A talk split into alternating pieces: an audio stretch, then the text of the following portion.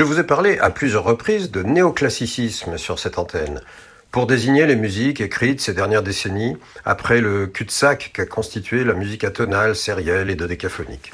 Eh bien, avec Nicolas Bacry, compositeur contemporain dont les œuvres sont très souvent jouées, on va même parler, selon sa propre volonté, de classicisme. C'est en effet dans ce cadre qu'il place ses propres compositions.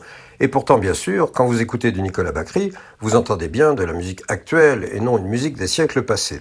Nicolas Bacry a en effet déclaré Ma musique n'est pas néoclassique, elle est classique, car elle retient du classicisme ce qu'il a d'intemporel, la rigueur de l'expression.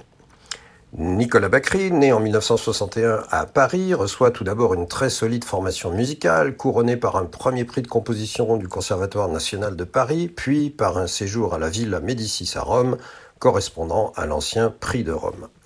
Chargé de la musique de chambre à Radio France, il a fait programmer pour la première fois les principaux compositeurs internés à Térésine pendant la Seconde Guerre mondiale, notamment Victor Ullmann et Gideon Klein.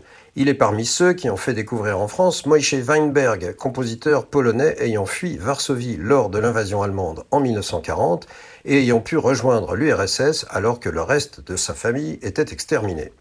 Les œuvres de Nicolas Bacry ont été interprétées dans de très nombreux pays. Elles comprennent sept symphonies, de nombreux concertos, onze quatuors à cordes et de nombreuses œuvres pour piano et pour d'autres instruments.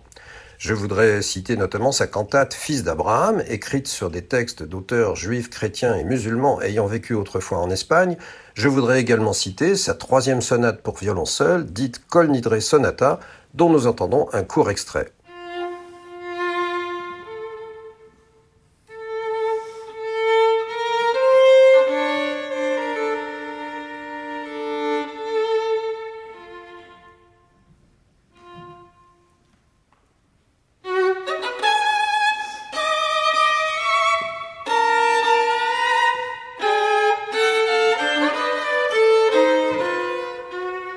Nicolas Bacry a reçu de nombreuses commandes dans plusieurs domaines de la musique, y compris l'opéra. Il a enseigné à Paris et à Genève et il demeure actuellement à Bruxelles.